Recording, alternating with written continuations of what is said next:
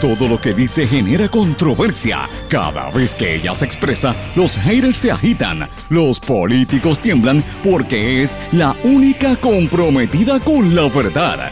Periodista, bloguera, relacionista licenciada, analista de la noticia, escritora y le dicen la provocadora en las redes sociales. Y ahora comienza en blanco y negro con Sandra Rodríguez Coto.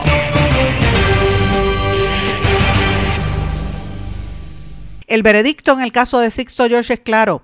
Se confirmaron las denuncias que venimos haciendo en blanco y negro con Sandra hace años sobre la compra de conciencia en los medios de comunicación, la payola y el chayoteo. Bienvenidos a su programa en blanco y negro con Sandra para hoy viernes 3 de febrero de 2023. Les saluda Sandra Rodríguez Coto. Mientras el jurado deliberaba y la gente seguía especulando y Sixto George salió a arremeter contra el juez, los fiscales, el FBI, periodistas y otras figuras a los cuales llamó charlatanes, niños de kinder, puerco, cabeza de puerco y otras expresiones que hizo. Y la gente seguía especulando. La realidad es una. El veredicto fue simple se confirmó en blanco y negro con Sandra. Estamos en récord denunciando la compra de conciencias en los medios, las prebendas, la payola y el chayoteo que persiste aún en los medios de comunicación en el país. Alexandra Lúgaro afirma que Sixto George le ofreció dinero por hablar a, favor de ciertos temas. Esto lo dice en un vídeo en las redes sociales. Intentaron asesinarme. Ese es el lema de ambientalistas del campamento Carey que presentan sus caras y su experiencia en una serie de vídeos en los que denuncian que guardias de seguridad dispararon en su contra y todavía hoy la policía no actúa. La NASA nombra al puertorriqueño Joseph Acabá como el nuevo jefe de astronautas. Investigan casos de violencia doméstica en el motel El Girasol en Aguadilla. La pareja niega agresión y secuestro. ¿Está la economía de Puerto Rico en recesión? Departamento de Salud informa de seis muertes, 156 personas hospitalizadas, pero no se atreven a hablar de los efectos de la vacuna.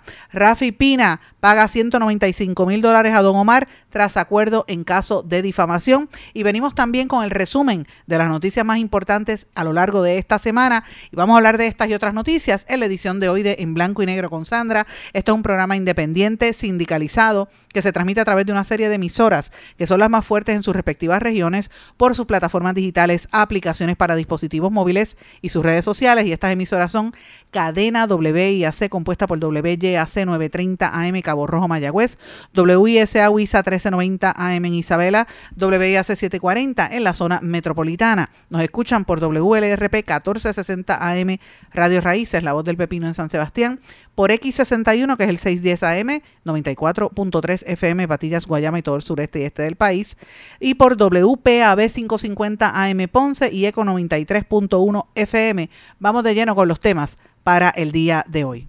En blanco y negro con Sandra Rodríguez Coto.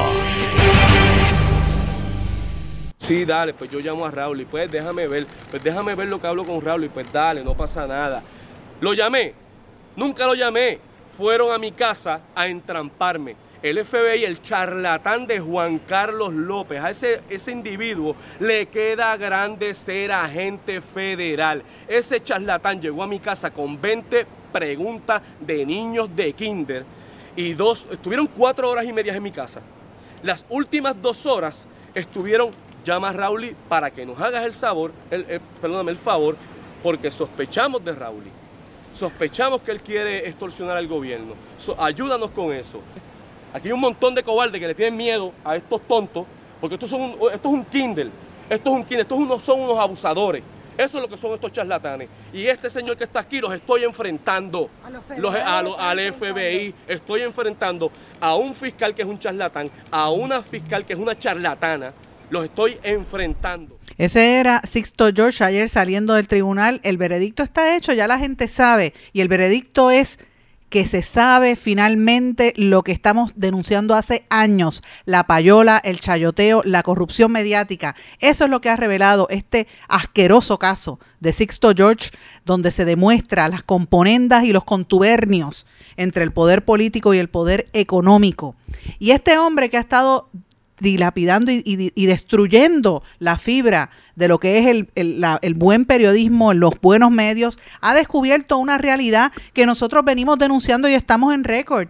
Hemos escrito más de mil columnas sobre el tema, hemos hecho infinidad de artículos y reportajes en este programa sobre este tema y ahora finalmente es que ahora todo el mundo habla y se atreve a admitir. Hoy mismo miren los periódicos, miren la radio, escuchen lo que dicen en los canales de televisión para que ustedes vean que es lo que todo el mundo finalmente se parece que se dio cuenta de que existe la manipulación mediática, algo que veníamos denunciando y que en Puerto Rico la situación es caótica, peligrosa y atenta contra los derechos y la libertad de prensa de todo el país. De eso es que se trata este problema de la manipulación que nos está agobiando, mis señores y mis amigos que estamos sintonizando y les doy la, más cordial bienvenida a su programa en blanco y negro con Sandra. Comencé de esta manera, mis amigos, porque es una cuestión sencilla. Ahora es que todo el mundo prendió la luz y le vio la cola al perro. Vaya al nuevo día para que usted vea. Sixto George, noticias versus entretenimiento. Julio Fontanet. Sixto George, ningún acusado está obligado a probar su inocencia. Leo Aldrich. Acabemos con la payola en Puerto Rico. Eduardo Batia. Y así vaya medio por medio. Ahora todo el mundo habla de la payola. Ahora todo el mundo habla de la corrupción mediática. Salió Alexandra Lúgaro a dar declaraciones, pero en el momento nunca las hicieron aunque en récord tengo que admitir, sí estuvo Manuel Natal y Alexandra Lúgaro, lo habían dicho anteriormente. Manuel Natal fue incluso más lejos que hasta vídeos presentó. Fue el único político que por años coincidía en lo que nosotros veníamos denunciando. Pero ahora todo el mundo habla de esto, pero nadie acepta quiénes son miembros de esa payola y de, de ese chayoteo. Porque muchos de los que se están dando golpes de pecho ahora mismo en los medios son parte de eso. Mire cómo le lavan la cara y le intenta lavar la cara a Anthony Maceira y a todos los mismos del chat. Ese es el problema que hay en Puerto Rico, las contubernios, las controversias. Y si usted quiere ver y entender esos procesos, cómo se están dando, lo invito a que busque nuestro libro para entender los medios de comunicación en Puerto Rico, periodismo en entornos coloniales y en tiempos de crisis. Lo acabamos de publicar hace menos de, de tres semanas. Está calientito ese libro, que es el que hemos estado presentando. Y es el mismo tema, señores, de lo que ahora todo el mundo está hablando, en este caso de Sixto George. Las componendas de cómo le pagan a la gente, pero lo que nadie se atreve a hablar de esto, porque todo el mundo va a estar hoy hablando de Sixto George y lo que pasó y su caso. Mire, el problema real de esto es la venta, la compraventa de influencias de cómo la gente logra acceso, cómo la gente habla de los temas, cómo es que se determina en Puerto Rico de qué se va a hablar, y quién es el que va a tomar las decisiones, quién asciende en los puestos, a quién le creen, porque están todos vendidos y comprados, señores. Hasta que aquí no empiecen a admitir responsabilidad a los medios, esto va a continuar. Y señores, cuando digo responsabilidad, cuando usted ve que todas esas figuras, que los verdaderos charlatanes, como dijo Sixto George, están todavía ahí, mire, mire cómo usted como pueblo de Puerto Rico tiene que escuchar y soportar gente como, como Ramón Rosario que se burló del pueblo que está en Noti1, está en el Canal 11.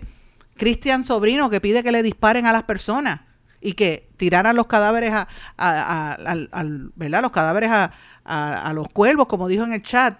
Y cuando dijo de, digo de disparar es que él apoyó en el, en el tuit que sacó esta semana, aplaudió cuando agentes allí y miembros de una guardia de seguridad dispararon contra los manifestantes en Aguadilla, porque eso es la realidad. Nadie está tapando el cielo con la mano, eso fue lo que él pasó. Él aplaudió que eso pasara, dice que hay que defender el sector privado y las, supuestas propiedades privadas. El problema es que no son propiedades privadas, son públicas. Ah, pero entonces favorece la, la, la, violencia. Pero aquí hay un elemento del cual no se habla, señores, en toda esta controversia. ¿Cuántos periodistas cogieron chavitos y chaucha de estas personas? Que ahora usted los ve en todos los canales, Canal 5 de ABC, en el Canal 2, en el Canal 4, en el Canal 11, y los escucha.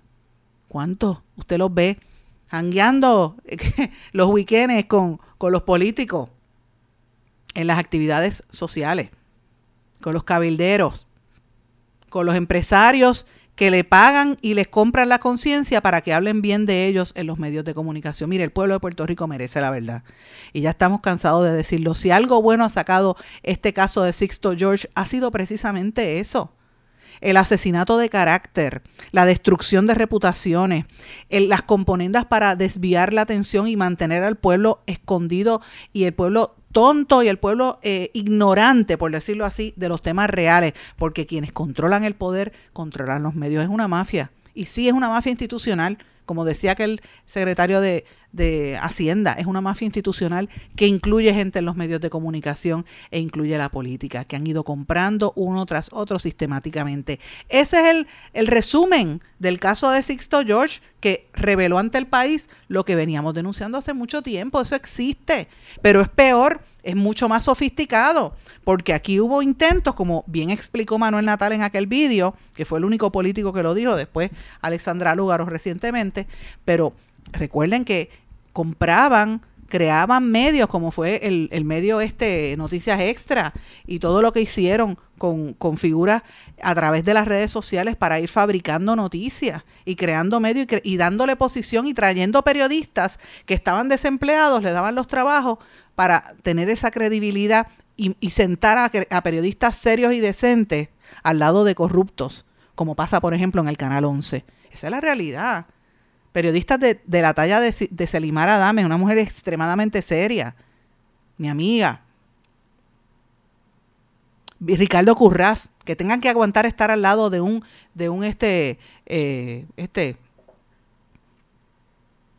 Gary Rodríguez, que todo el mundo sabe la historia de él, y todos los demás que pasan por ahí.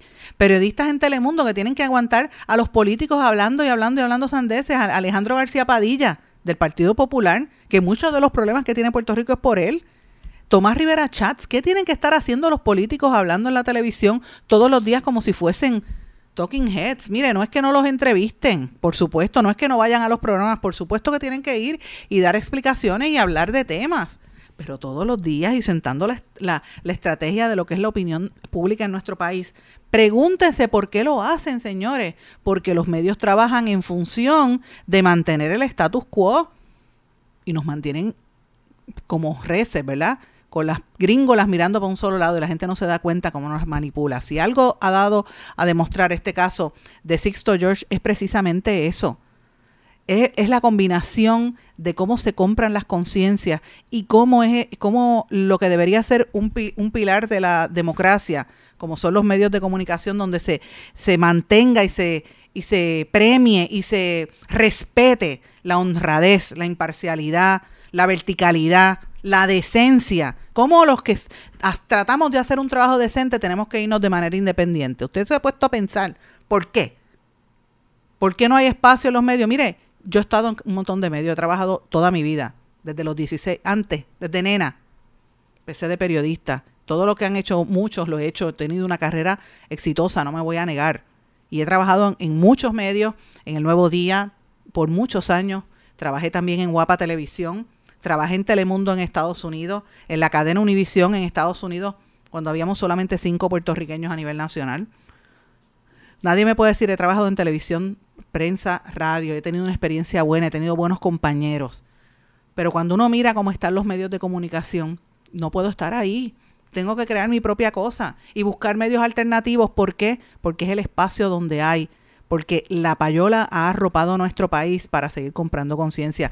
Por eso que usted ve gente que no tiene ni siquiera educación, explicando cosas políticas, hablando y especulando, y, por eso es que hablamos todo el tiempo de, de Maripili y todo el tiempo de Rafi Pina y del chisme de reggaetonero. Pero no estamos hablando de los problemas reales que afectan a la gente. Eso es lo que está pasando en Puerto Rico. Y esa democracia, esa educación que hace falta, no se da. Aquí se premia la corrupción. El usted ver periodistas, y estamos en récord denunciándolo, haciendo anuncios comerciales para tratar de compensar el dinero que no le pagan a nivel social, a nivel económico en el medio. Y por otro lado, en componendas y fiestas con los mismos anunciantes, ¿cómo va a tener objetividad ese medio y distancia suficiente para darle a conocer al país cuando están engañando, porque las empresas a veces lo hacen? O cuando hacen algo bueno, tampoco lo pueden publicar bien porque están amarrados a esos intereses, no hay distancia, no hay honradez, no hay imparcialidad de esos sectores porque son parte del problema, se han dejado comprar y son los que acaparan, son los que acaparan.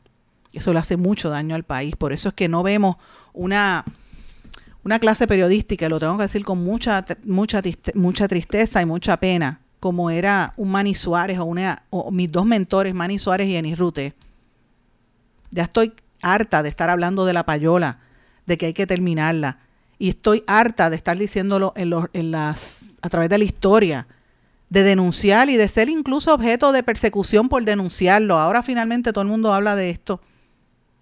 Todo el mundo habla de lo que nosotros venimos denunciando hace tiempo. De cómo el gobierno de Ricardo Rosselló estableció una estructura paralela dominada por la gente de COI. Edwin Miranda, el que dijo que un Puerto Rico sin puertorriqueño, un Carlos Bermúdez, que ahora le dan, le rinden pleitesía por el San Juan Moda, cuando fue uno de los que diseñó la estrategia de comunicación y todos sus subalternos, muchos de los cuales eran de la comunidad LGBTQ, tenían que ser gay para estar debajo de él. Perdóneme, pero es la realidad lo que estoy diciendo, no estoy mintiendo. Vamos a, vamos a hablar con la realidad.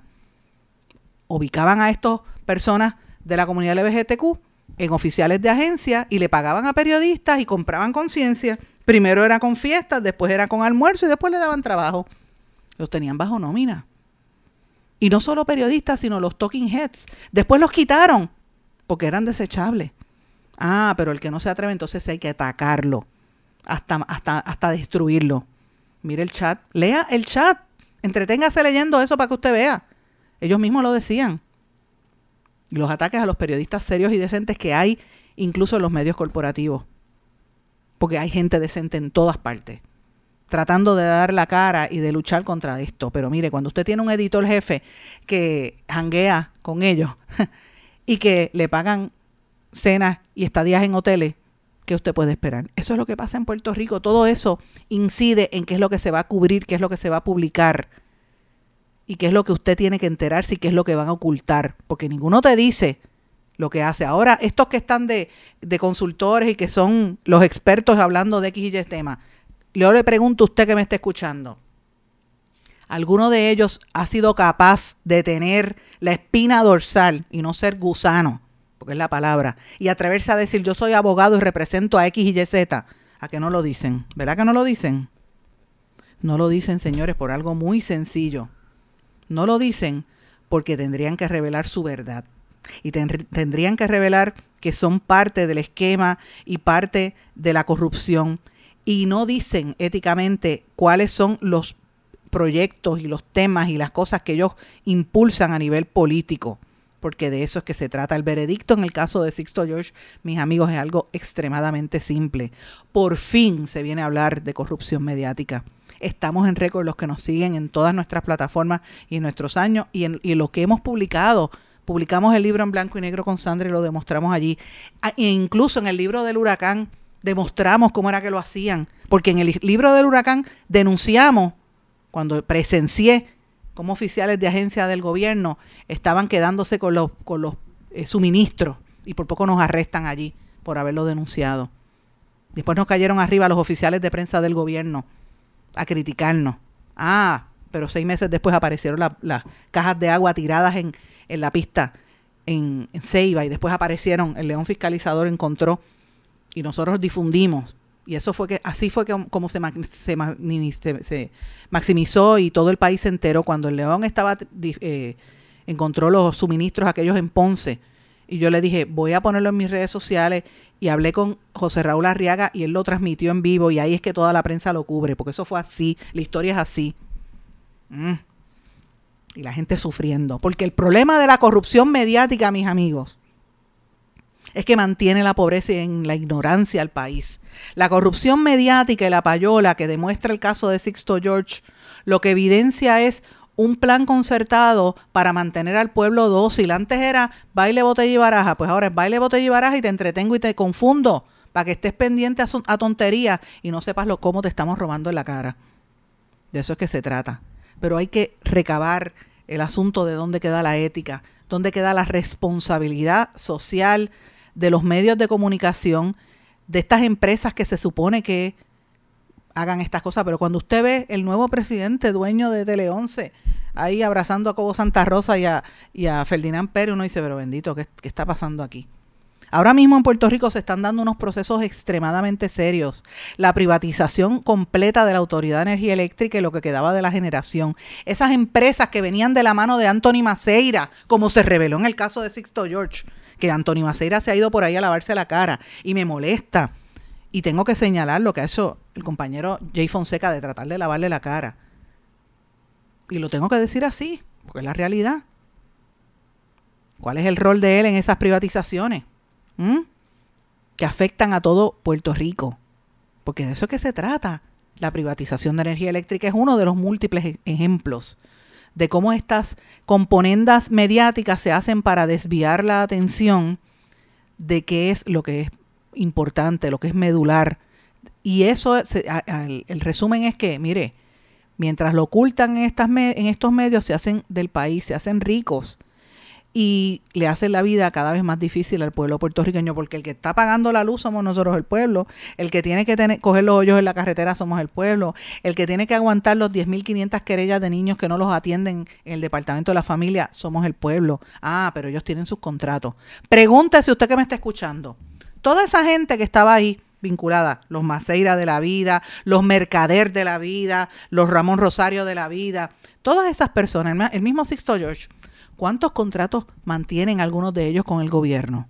¿Cuántos contratos desarrollaron en negocios con conocimiento previo de lo que estaba pasando en el gobierno y montan las compañías? ¿Cuántos tienen dispensas de la Oficina de Ética Gubernamental para hacer estas funciones? Es la pregunta que yo estoy haciendo. ¿Mm? Si algo reveló el caso de Sixto George es ese, cómo estas personas se enriquecen con el, con el dinero del pueblo y utilizan incluso el engaño, la treta, la mentira para engañar a, los mismos seguidores, en este caso los estadistas que caen redondo. Yo no entiendo qué le pasa a los estadistas, cómo caen en ese engaño y le creen el embuste y se lo creen. Ah, vamos a votar por la estadidad, pero la estadidad de qué si, si el interés de ellos no es la estadidad, el interés de ellos es guisar en la colonia y mantener el status quo. Le dicen estadidad para que la gente se lo crea, pero están haciéndose de dinero. Y hay componendas entre populares y PNP y eso cada día es más obvio. Si algo ha revelado el, chat y todo este esquema con el caso de Sixto George es eso. Y yo tengo que mencionar algo más adicional sobre este tema, que a mí me parece que es importante. Cuando usted escuchó ese audio que yo le compartí de Sixto George, una de las cosas que, que llama la atención es cómo él se atreve a cuestionar la injerencia, ¿verdad? Y la participación de los federales. Y cuando usted mira el chat de Telegram, y los que le pido a la gente que lo evalúe, lo busque, las 800 y pico de páginas, léalas de nuevo, busque mi blog, las que estaban ahí escritas. Mire, ¿usted sabe algo? Eh, parte de lo que ellos trataron de hacer fue de intervenir con, por ejemplo, el caso del monitor federal que había en la policía, trataron de intervenir con él eh, y desviar la atención del, del asunto, ¿verdad? Pero más que nada, ellos, este, a la hora de la verdad, se, se pintaban todos estadistas. Pero fíjese cómo actúan ahora, cuestionándole el poder de la metrópoli a la que se quieren unir, porque él está cuestionando el FBI y él ataca al FBI, ataca al Tribunal Federal. Les dice charlatanes. Entonces yo me pregunto a él, pero qué, ¿cuál es este reto? Y, y no, no, se supone que los que retaban y cuestionaban las acciones y la historia de los federales en Puerto Rico eran los nacionalistas y los independentistas.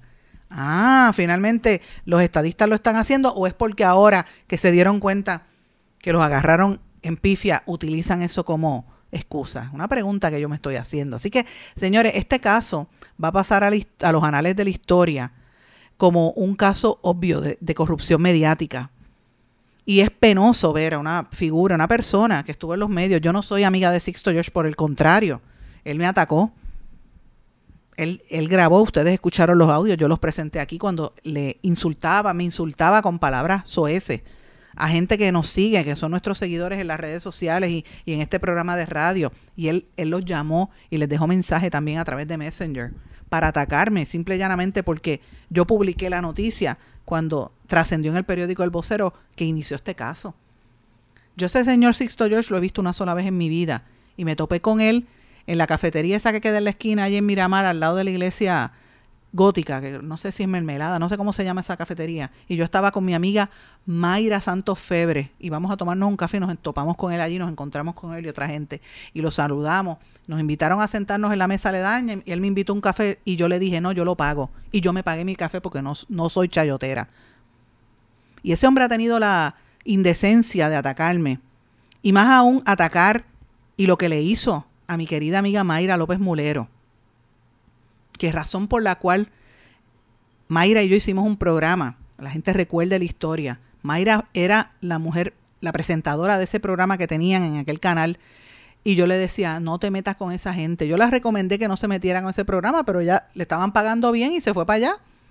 Y cuando él trató de lavarle la cara a Ricardo Rosselló en aquel programa en, en, Mega TV, y Mayra trata de entrar porque ella tenía derecho a hacerlo, ella era la mujer ancla, la policía por poco no la deja. La, trataron de sacar, bueno, la sacaron y yo recuerdo a Mayra cuando me llama, yo dije, Mayra, ¿dónde tú estás? Y llegué a donde Mayra López Mulero y le dije, eso es un atentado a la libertad de expresión para encubrir al gobernador que está bajo asedio por el chat y por las protestas.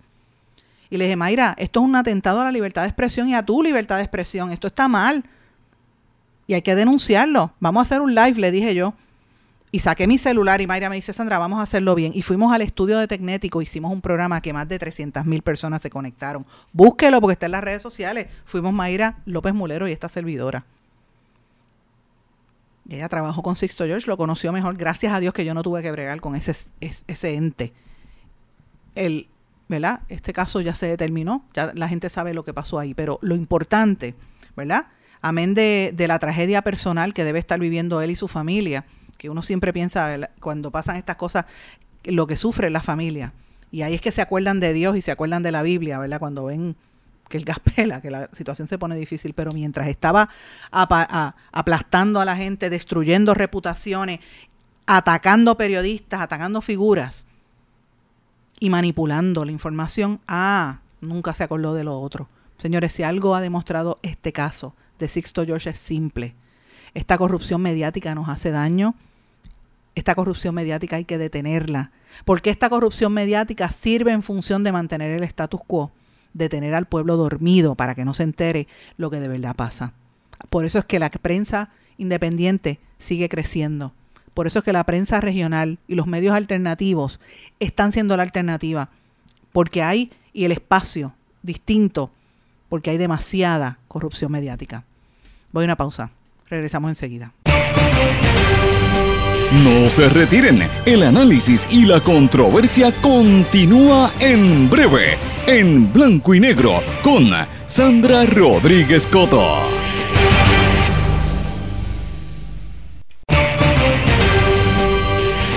Y ya regresamos con el programa de la verdad, en blanco y negro, con Sandra Rodríguez Coto.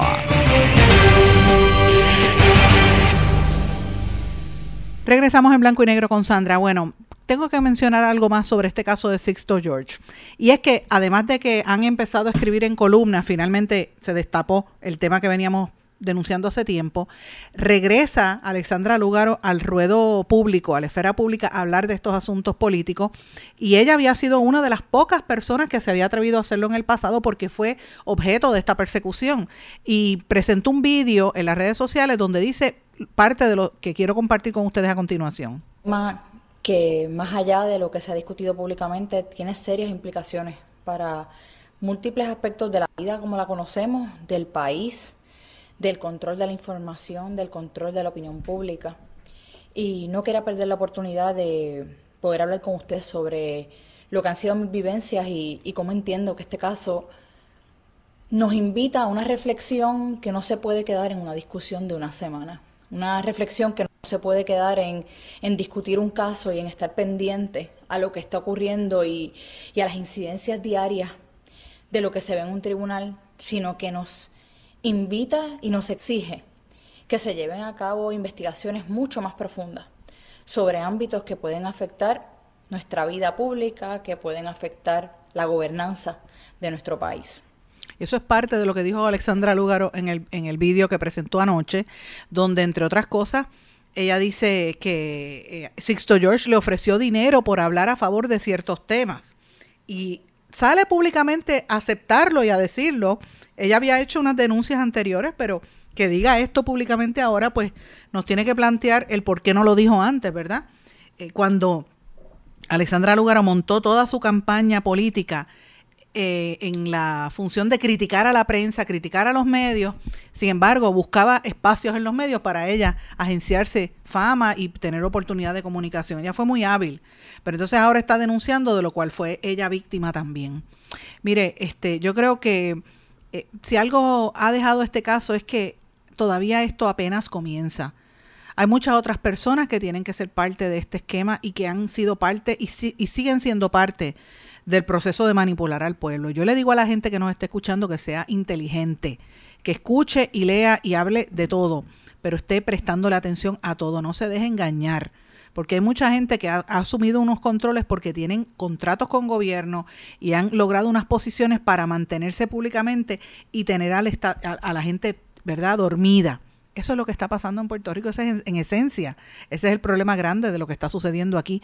Y el problema de manipulación es ese. La manipulación mediática obra en función de mantener el status quo. Esa es la tesis de mi libro más reciente, el que acabo de presentar hace dos semanas que lo puede buscar para entender los medios de comunicación en Puerto Rico, el periodismo en entornos coloniales y en tiempos de crisis. ¿Por qué se dan estas cosas? Por gente como Sixto George, por gente como Carlos Bermúdez, por gente como Edwin Miranda, por gente como Anthony Maceira, por gente como Carlos Mercader, por gente como Ramón Rosario, por gente como todos los demás, Elías Sánchez, por gente como Ricardo Rosello, que tienen sus estrategias de campaña bien delineadas, por gente como Juan José Díaz y otros que manipulan la opinión actualmente en el gobierno bajo el Partido Nuevo Progresista.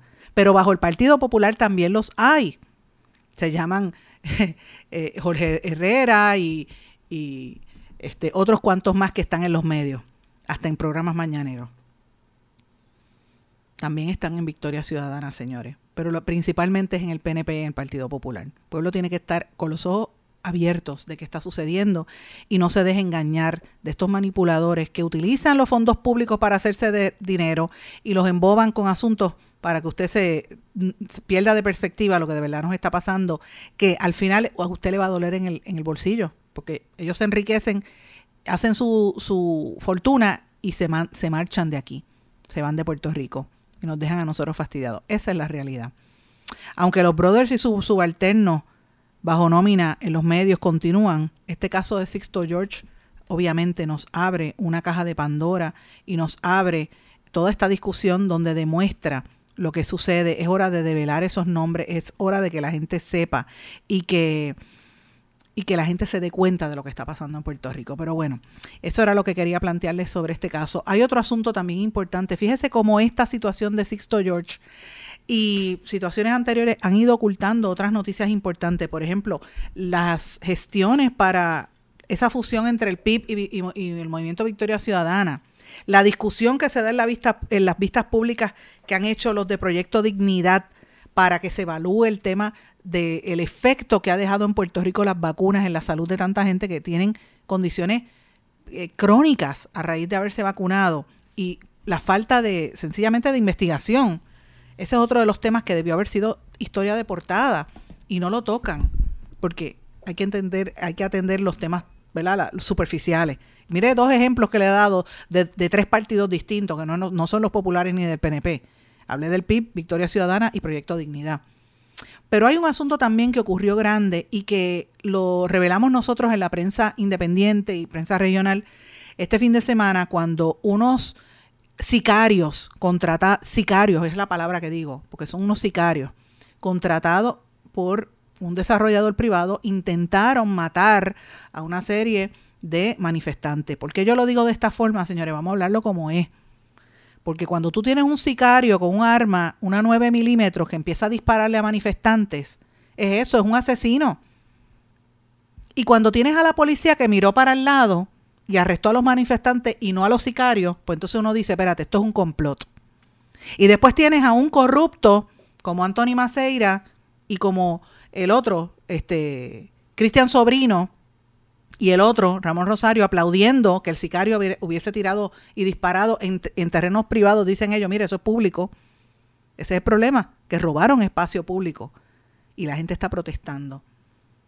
Y esos son sicarios con 9 milímetros y otras armas que finalmente la policía tuvo que admitir porque no le quedó más remedio. Fue la prensa y nosotros a nivel independiente que lo publicamos en las redes sociales un domingo y publicamos artículos con evidencia y entrevistas que ustedes las escucharon aquí el lunes en este programa cuando entrevistamos a la esposa de la persona que había recibido estos balos, que estos balazos le, le dispararon en una pierna. ¿Cómo usted puede explicar eso? En Puerto Rico y eso no haya sido historia de portada en ningún periódico. Ah, pero hay que hablar de Sixto George. ¿Entiende lo que le estoy diciendo? En Puerto Rico están ocurriendo unas cosas serias, importantes. Esa es una, lo que pasó en Carey. Y ellos han comenzado una campaña que a mí me pareció súper interesante. La compartí ayer en mis redes. Quiero que ustedes escuchen parte de lo que sale en esta campaña que ellos están lanzando. Mi nombre es Isabel, soy bailarina. Soy Joel Colón Rodríguez, soy enfermera. Iona, soy estudiante de la Universidad de Puerto Rico. Mariposa Miriam, diseñadora de interiores. Soy Yulmari Crespo, madre y agricultora. Iván Radinson, soy agente de seguro. Denis Pilarotero, soy madre, abuela, líder comunitaria. Edalí Reyes, soy cosmetóloga de profesión. Alvin, soy empalmador de fibra óptica en telecomunicaciones. Mi nombre es Joan, trabajo en logística. Yaris Marí Delgado Cabán. Tengo un doctorado en psicología clínica. Soy un carey y hoy los careyes tienen una historia que contar. El pasado 29 de enero, en el muelle de, azúcar en Aguadilla, intentaron asesinarme. Intentaron asesinarme. Intentaron asesinarme. Intentaron asesinarme. Intentaron asesinarme. Intentaron asesinarme. Trataron de asesinarme. Intentaron asesinarme. Intentaron asesinarme. Intentaron asesinarme. Nos intentaron asesinar. Soy Sheila Mejía Luciano soy madre. Eso fue parte del vídeo que les compartí en mis redes sociales que quería que escucharan el audio. Y esos son parte de los que estaban manifestándose y están mostrando sus caras. Son gente profesional. Usted vio a una con doctorado y la otra abogada, el otro agente seguro. Gente que estaba manifestándose y vinieron unos sicarios a dispararle. Entonces todavía al día de hoy eso no es historia de portada. ¿De, de qué estamos hablando? Ah, le vamos a dar el espacio a Sixto George porque nos tira al medio y para que parezcamos que no somos parte del esquema. Eso es lo que hay. Eso es lo que hay en los medios corporativos, señores. Vamos a hablarlo a calzón quitado en la realidad.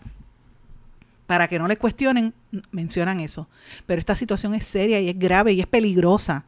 Mire, yo no estoy endosando la, la, la, violencia bajo ningún concepto, yo no estoy militando en ningún grupo y lo digo con toda honestidad. Pero esta gente tiene su derecho a protestar porque en Puerto Rico existe una cosa que se llama constitución que permite a la gente protestar. Eso está en la libertad de expresión. Ahora, uno aguantar un, tiro en una protesta, eso es una cosa que yo todavía al día de hoy, hoy es viernes y llevamos toda una semana hablando de este tema en este espacio, en este programa. Pero usted ha escuchado esta discusión en otros medios? No. Mire, yo he cubierto un, sinfín de protestas a, lo largo de mi carrera periodística en y fuera de Puerto Rico. Casi siempre en República Dominicana, cuando habían protestas así, terminaban con muertos, una cosa increíble. Pues mira, que parece ser que eso es lo que quieren hacer en Puerto Rico. Porque aquí ni, ni siquiera en Vieques, cuando en Vieques hubo dos mil y pico de arrestos de desobediencia civil, todo se condujo en, en tranquilidad. En la huelga de la telefónica, cuando vendieron la compañía telefónica hace muchos años, yo recuerdo haber estado allí y frente a mí, frente a mi cara, allí en, en Metro, en Metro Office Park, a un empleado em, la policía lo empujó y le rajó la cabeza y lo tiró contra el piso y allí este Juliano Duporti que era el reporter el fotógrafo fotoperiodista de primera hora tomó las fotografías históricas donde salía este hombre golpeado por la policía y eso cambió el ritmo de, la, de, las, de las marchas y las protestas de la huelga de la telefónica. Eso fue lo más violento que uno pudo haber visto en los últimos años. Pero para las generaciones que nosotros no vimos, nuestros, quizás mi abuelo, en la época de mi abuelo, Aquí hubo protestas como la masacre de Ponce, donde una gente fue a caminar en Ponce y los dispararon y mataron. Fue una masacre. Y hubo otras masacres en otros lugares. Pero nuestra generación no se acuerda de eso porque eso fue hace más de un siglo. Ahora, gente que está tratando de defender el ambiente, los atacan a tiros. Entonces, ¿yo cómo es posible que esto no sea no sea la, la historia de portada unánime en todos los medios? ¿Usted se ha puesto a pensar por qué? Pues mire, sencillo, porque es parte de la, de la manipulación mediática. No quieren tocar el tema ni con una vara larga, porque hay intereses económicos y tienen miedo que después le vayan contra sus propios eh, negocios ilícitos que están haciendo o negocios, pueden ser lícitos, ¿verdad? Pero con eh, negocios de entidades públicas que están siendo privatizadas. Este es parte del problema, señores. Y esto es una noticia que a todas luces fue importante, que debió haber sido historia de portada y es algo que usted también no ha estado viendo en los medios de comunicación masivos y por eso pues lo quería traer, porque para mí es un, un tema que me parece importante en la discusión pública. Eso y el tema de las vacunas, que sin lugar a duda todavía lo tienen oculto.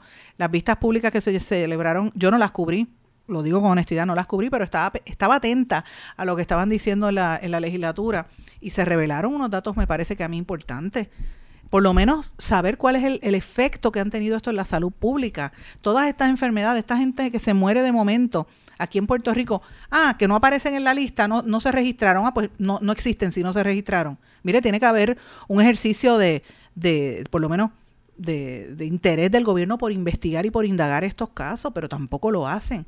Pero es que, ¿qué van a hacer si el secretario de salud lo tienen escondido hace dos meses? en los momentos más neurálgicos. Yo sé que él estuvo enfermo y hospitalizado, pero ¿por qué, por qué está escondido? Esa es la pregunta. En un momento donde incluso la cifra del COVID sigue alta. Seis muertes adicionales, 5.705 eh, puertorriqueños han muerto desde que empezó esta enfermedad. Y sigue la gente hospitalizada, 156 con COVID. Y esa es la historia principal, no, ya está por la historia número 25. ¿Por qué yo traigo este tema, señores? Porque tenemos que tener perspectiva de lo que se dice y no se dice. Voy a una pausa. Regresamos enseguida. No se retiren. El análisis y la controversia continúa en breve, en blanco y negro, con Sandra Rodríguez Coto. En mi pueblo se chinchorrea bien duro. Aquí me cubre mi plan médico y en tu pueblo también. En mi pueblo es donde tenemos las mejores vistas. Aquí cubre mi plan médico y en el tuyo también. En mi pueblo se goza de verdad. Aquí me cubre mi plan y en tu pueblo también. Plan de salud Menonita en todo Puerto Rico. El plan médico que te cubre con una extensa red de médicos, especialistas y laboratorios. Además, te cubre en el hospital de tu preferencia en cualquier lugar de Puerto Rico. Plan de salud Menonita. Pero tú sabes cómo es esto que te la la gravelaza.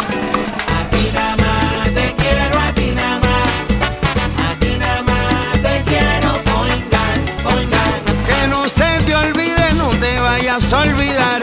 Márcalo, márcalo, yo quiero poingar. Ana, muchacho. Quiero a. Te quiero poingar, poingar.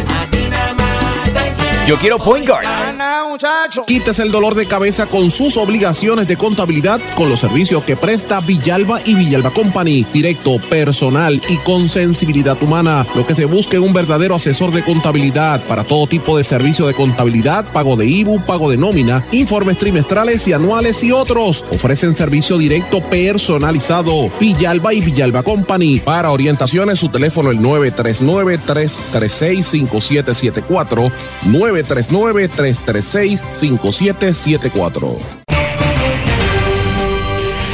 Y ya regresamos con el programa de la verdad en blanco y negro con Sandra Rodríguez Coto. Y regresamos a esta parte final de En Blanco y Negro con Sandra. Bueno, quiero mencionar algo antes que se me olvide de Sixto George para que quede meridianamente claro si no lo expresé así en el primer segmento antes de, hablar de otros temas. A mí me da mucha pena lo que debe estar sufriendo la familia de Sixto George. Yo no tengo nada a nivel de a nivel personal porque yo este señor lo, lo vi una sola vez en mi vida a pesar de haber sido objeto de sus campañas de descrédito. Eh, y me da pena porque siempre la familia es la que sufre cuando surgen este tipo de cosas. Pero por desgracia esto es solo el comienzo. Y vamos a ver mucha gente cayendo en estos esquemas y, y, y, teniendo que dar explicaciones. Ahí va a caer Cobo Santa Rosa, ahí van a caer eh, muchos otros que están ahora mismo en los medios de comunicación. Y es lamentable, yo no le deseo mal a nadie, francamente, pero pues el que hizo algo malo va a tener que rendir cuentas en algún momento. Ese es el resultado de esta situación con Sixto George. Pero bueno, voy a cambiar el tema, que son las cosas importantes. Aquí se está pre preguntando a nivel mediático y a nivel de los medios eh, económicos en Puerto Rico si la economía de Puerto Rico está en una recesión. Según la economista y periodista Luisa García Pelati, no lo sabemos. El Banco de Desarrollo Económico, que es la agencia encargada de publicar el índice de actividad económica, no ha publicado datos de este indicador mensual en el comportamiento de la economía de Puerto Rico. Oigan esto, desde noviembre del año pasado. Noviembre, diciembre, enero, febrero, cuatro meses. En ese momento, en noviembre, se dieron a conocer los datos de septiembre, o sea, septiembre, octubre, noviembre, diciembre, enero, febrero, seis meses. Y en aquel momento, en septiembre, se veía una caída en el índice económico de un punto 8%. Han pasado más de dos meses desde ese último informe y el Banco de Desarrollo Económico no ha actualizado la información. Seguimos sin saber qué ha pasado con la economía en los últimos meses del año 2022, en un momento crucial para saber si la economía se está desacelerando o no. El Banco de Desarrollo Económico no ha dado una explicación sobre la razón de este retraso. Las estadísticas deben ser de calidad, confiables, accesibles, útiles, pertinentes, comparables, puntuales y oportunas. Publicar los datos con retraso hace que no sean puntuales, ni oportunos, ni pertinentes. En ocasiones se confunde la oportunidad con conveniencia y el gobierno publica las estadísticas cuando le conviene, cuando los resultados son favorables, pero a veces se publican los datos de varios meses al mismo tiempo tratando de ocultar unos malos resultados con otros. Es lo que ha, pasado en alguna ocasión con los datos de este índice de actividad económica. En, en el pasado se han publicado dos y hasta tres meses a la misma vez. Entonces yo me cuestiono esto que levanta la compañera Luisa García Pelati y estoy trayéndolo aquí a la discusión precisamente porque es algo extremadamente importante. Cuando usted escucha, ay, rompieron récord con turismo, pues mira, no hay que creerle porque ¿cómo vamos a creerle si los datos oficiales no los dan? Sí, uno ve a la gente de los barcos y la gente caminando en San Juan, que yo los veo todos los días cuando voy a San Juan, porque yo voy a San Juan todos los días, el viejo San Juan, y veo la actividad pero eso de verdad redunda en dinero o cuánto dinero eso redunda. Pero otros renglones de la economía, ¿por qué no los plantean? Esa es la pregunta. ¿O es que todo lo que están diciendo es ficticio? Mire, hay que hacer un llamado a que se diga la verdad. Y en Puerto Rico hay un, además de la manipulación mediática, hay un componente de ocultar la verdad, ocultar la información que le sea detrimental. Y esto lo hizo el gobierno de Ricky Rosselló, esto lo hizo una de las mayores ocultadoras y manipuladoras de información que fue Wanda Vázquez y lo está haciendo ahora el gobierno de Pedro Pierluisi. En estos últimos años esto ha sido cada día peor. Bajo Alejandro García Padilla también, pero en estos últimos, en estos últimos diría que cuatro años, esto ha sido bastante fuerte. Así que esto es algo que llamo la atención porque creo que es algo me parece a mí súper importante que debemos estar mirando. Pero bueno, quiero mencionar algunas noticias de corte internacional que están ocurriendo. Yo sé que la gente está pendiente al clásico del béisbol y todo lo que sucede allí, pero eh, hay, hay varios temas importantes. Aquí cerca, lo dije esta mañana en los titulares, en Cuba eh, hubo una, liberación de uno de los presos en Guantánamo, de esos presos eh, que los tuvieron los americanos por años allí, Majid Khan, que era uno de los presos más peligrosos, lo trasladaron a la isla de Belice. Y él dice que es una, una segunda oportunidad a la vida. Entonces uno se, se, tiene que preguntar, bueno, después que te sacan de tu entorno, te ponen en otro país que habla un lenguaje distinto, te meten preso, ¿cómo tú te reactivas y, regresas a la normalidad, verdad? Debe ser algo bien, bien cuesta arriba para estas personas. No, no entendemos cómo, cómo estas situaciones se pueden ¿verdad? ¿Cómo, cómo pueden retornar a, un, a una vida cuando te meten entonces a otro país también distinto? Fuerte lo que viven esa gente. Pero bueno, en Haití también traigo el tema de Haití, es un tema que lo tengo muy presente por las situaciones cada día peor. Ellos siguen haciendo llamados a entidades internacionales para que intervengan. La situación de violencia allí está muy fuerte y las personas enfermas están trasladándose a República Dominicana, que también hay brotes de distintas enfermedades. Precisamente ellos están acusando a los haitianos de eso. Eh, ahora mismo interceptaron 26 haitianos indocumentados en el área de Santiago, en Santo Domingo, y en, y en, San, y en la República Dominicana registraron brotes de cólera y brotes de difteria en, en, diferentes provincias y ellos están diciendo que esto se debe a la gran cantidad de haitianos que están llegando allí. Señores, muchos de esos haitianos después y dominicanos se los montan en Yola y los dejan aquí en Monito pensando o en Mona, diciéndole que es Puerto Rico, muchos llegan aquí. Entonces, de eso no se habla y esto es una realidad. ¿Cómo se va a atender esta situación de esta crisis que vivimos en, en el Caribe? Pues mira, no se menciona, me parece que es importante. Eh, hoy trayendo una noticia en los Estados Unidos y en Canadá, que mm, encontraron como un globo de vigilancia, era un, un, globo espía chino sobrevolando por esta área, así que este el gobierno de Canadá lo, lo, llamó la atención y los americanos también, pero los americanos tienen varios líos encima, miren, el asesinato, primero asesinaron a un afroamericano en el mes de Black History Month, como le llaman, el mes de la historia negra, y después el segundo día matan a otro que estaba sin piernas porque lo veían con un, con un cuchillo y lo, dispararon, no sé si han visto el vídeo, una cosa terrible.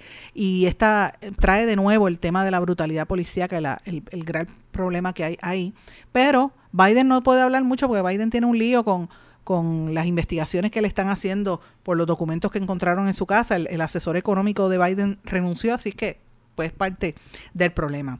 Y yéndonos hacia, hacia América Latina, hay unos problemas muy serios. Esta semana, ustedes recordarán que hace tres días mencioné la lista de todos los periodistas y líderes comunitarios y líderes religiosos que están en la cárcel en, en Nicaragua y que los están apresando por el sistema. Y de hecho, quiero, voy a ver si escribo en estos días y publico las fotos que me enviaron del Pel Club para que usted pueda ver las fotografías, porque es que a veces uno describirlo en radio no es lo mismo. Cuando usted ve la imagen, una, una persona profundamente saludable, en buen estado, y de momento a los tres meses lo ves en la cárcel y lo ves muerto en vida, una situación horrible de las torturas que están recibiendo simple y llanamente por estar en contra del régimen.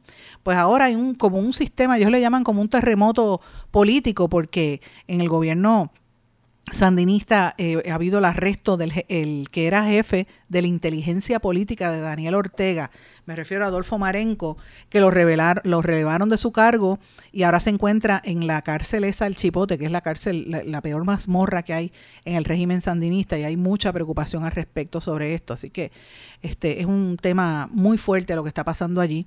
Lo mismo que pasa con Perú y en Brasil, en ambos por las manifestaciones. En, Perú continúan, el Congreso no quiere adelantar la, la, las elecciones y en Brasil, pues ya están saliendo legisladores a decir que hubo legisladores del gobierno anterior de Bolsonaro que ya estaban planificando hacer ese golpe de Estado. Así que imagínense, eh, muy fuerte. Y en Ecuador, el presidente Guillermo Lazo acusó a los periodistas de cometer asesinato de reputación en medio de un bochinche que hay allí grandísimo, con eh, un esquema de corrupción con empresas que empresas públicas del gobierno que le dieron los contratitos, las aujas a su cuñado. Imagínense que, qué clase de pantalones, muy fuerte este, la forma en que la corrupción se sigue entronizando en todos nuestros países. Muy fuerte problema. Eh, así que por eso lo, planteo, porque me parece que eran unos temas eh, generales, ¿verdad? Interesantes. Hay un tema también que lo quiero traer, no sé si fue ayer o antes de ayer, que yo hablé aquí de la inteligencia artificial y cómo los medios de comunicación en Estados Unidos estaban pues levantando eh, el por ejemplo, el BuzzFeed votó empleados y los va a contratar bajo inteligencia artificial, va a hacer ese servicio por computadora, el Wall Street Journal también.